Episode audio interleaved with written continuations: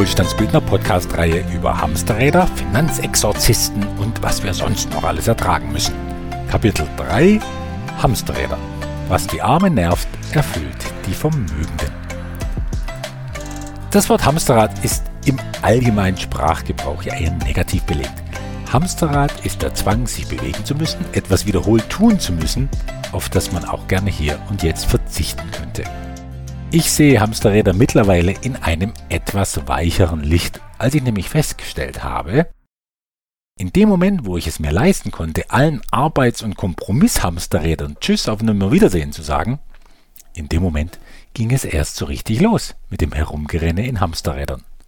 Ja, wie denn das? Die Antwort darauf verknüpfe ich jetzt mit der Antwort auf einen Facebook-Kommentar, den ich mir vor Monaten eingefangen habe.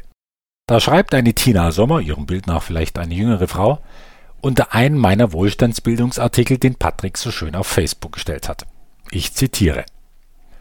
Wenn diese Fuzis doch so schlau wären und genau wüssten, wie man Wohlstand bildet, dann würden sie in der Karibik liegen, sich die Sonne auf den Bauch scheinen lassen und ihren Reichtum genießen.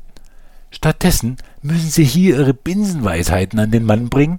Auwei, also mit Wohlstand hat es wenig zu tun, eher den Leuten das Geld aus der Tasche ziehen.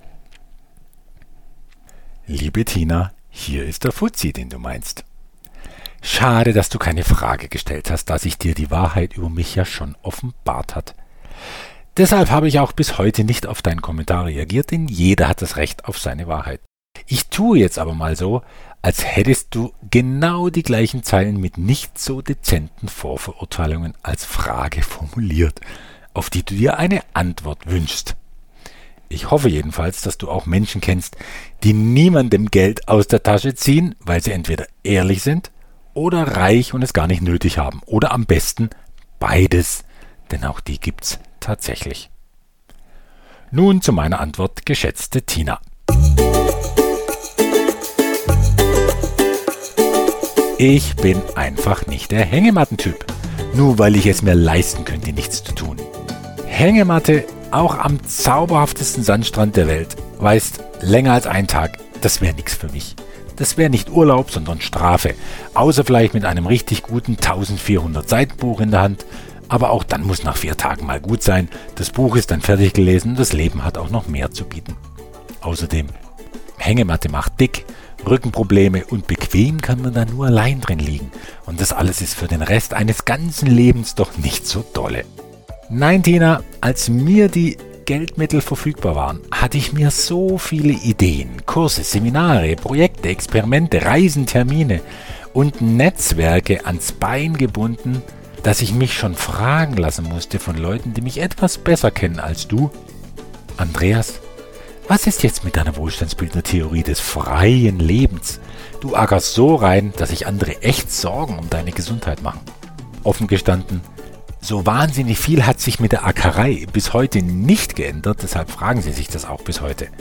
Und meine Standardantworten sind, noch diese Podcast-Reihe, dann wird's ruhig. Noch diese Runde Hauptversammlungen, dann bin ich der gechillteste Schwabe im ganzen Süden. Ja, noch die Seminare in diesem Halbjahr. Aber dann, dann ganz bestimmt trete ich kürzer. Weißt du, Tina, eigentlich fülle ich lieber anderen ihre Taschen, als da etwas herauszuziehen. Das ist besser für meinen Schlaf und ich sehe alle Menschen gerne ein zweites Mal, wenn sie denn auch mich nochmal sehen wollen. Aber mit den Sätzen weiter oben, das gebe ich offen zu, da belüge ich mich und mein Umfeld ein bisschen selbst. Nur, wenn alle wissen, dass geschwindelt wird, kann sogar eine Lüge jeden zum Schmunzeln bringen, denn dann hat sich die Lüge in einen Witz verwandelt. Doch nun schonungslos zur Wahrheit, denn gerade Menschen wie du, denen die Wahrheit womöglich oft vorenthalten wurde, haben sie besonders verdient. Finanzielle Fülle verführt mich nicht dazu, in die Karibe hinein und aus allen Hamsterrädern auszusteigen. Nein, sie gibt mir einfach die Möglichkeit, mir mehr Hamsterräder ans Bein zu binden, als oft gesund wäre. Ja, und die drücken mich auch immer wieder, da ich nun einmal gerne Aufgaben erledigt bekommen will und vor allem Versprechen erfülle, beziehungsweise mich mies fühle, wenn ich mir und anderen zu viel verspreche, als ich halten kann. Und ich fühle mich auch dann mies, wenn ich den ganzen Tag unproduktiv war. Du kennst sicher so seltsam pseudoaktive, aber irgendwie zum Vergessen Tage. Und dann werde ich schlecht gelaunt und nicht nur Patrick kriegt das dann ab. Aber der ist ein tapferer Franke. Und wenn du mal einen Frankentiner für dich gewonnen hast, dann meint der es lebenslang gut mit dir. Aber wenn du es mit ihm verscherzt, kann ein Franke auch ganz schön sauer sein. Vielleicht bist du ja eine Frankentina, dann weißt du, was ich meine. Und vielleicht habe ich ja das auch jetzt von dir abbekommen. Aber ich will nicht vom Thema ablenken. Und so kam bei mir eins zum anderen mit wenig Urlaub und vielen Verpflichtungen. Viele Mandanten, Seminare, Investments, Mitarbeiter, meine Unternehmen und Unternehmungen. Ja, das sind für mich schon auch Routine gewordene Verpflichtungen, sodass ich froh bin, zeitweise nicht so dringende Dinge wie Podcasts zum Beispiel einmal weglassen zu können. Ich frage mich da mit größter Ver- und Bewunderung immer, wie das diese kreativen Milliardäre machen wie Jeff Bezos, Richard Branson, Peter Thiel oder Elon Musk mit seinen Raketenprojekten, Beteiligungen, tausenden Mitarbeitern, Zehntausenden von neuen Ideen und Möglichkeiten. Das sind mal Hamsterräder, Tina. Und dann schläft der Elon Musk als derzeit reichster Mensch der Welt nicht im Schloss und im Himmelbett, sondern in seiner Tesla-Fabrik auf einem Büroteppich. Jetzt mal ehrlich, Tina.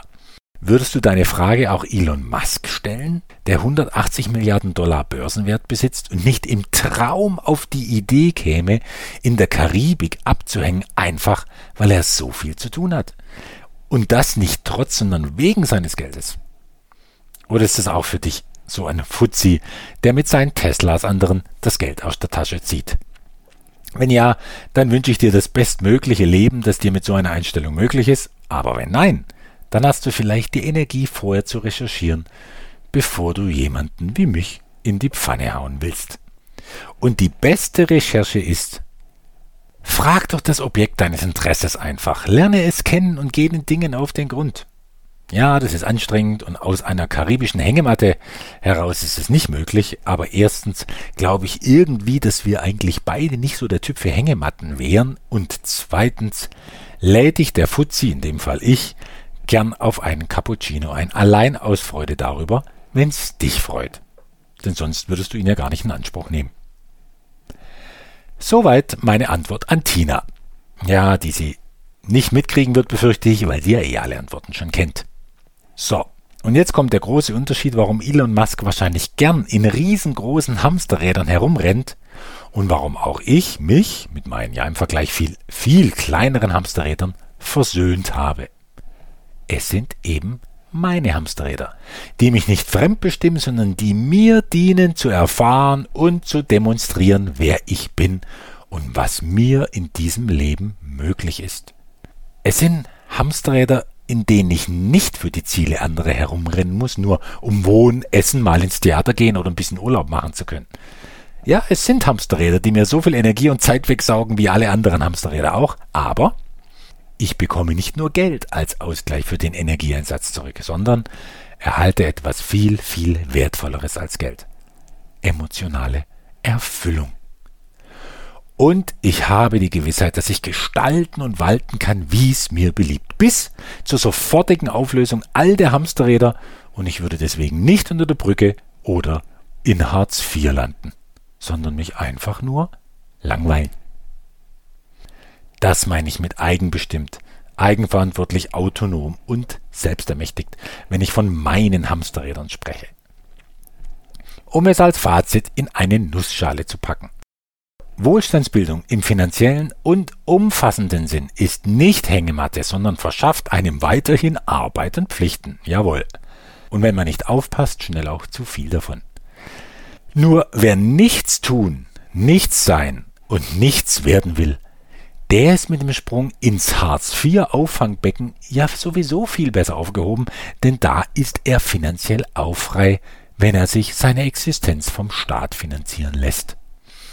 Wer aber heiß drauf ist, inmitten eines ereignisreichen Lebens das spannendste Projekt zu entdecken, das es in seinem Universum gibt, nämlich sich selbst, der wird an Wohlstandsbildung, am Aufbau größerer Geldmengen und an den damit einhergehenden Hamsterrädern seine helle Freude haben.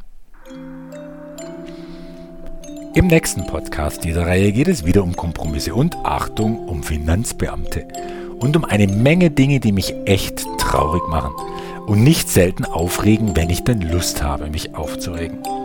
Um heute auch mal die Schweizer Wohlstandsbildner zu grüßen, sage ich bis dahin, salü.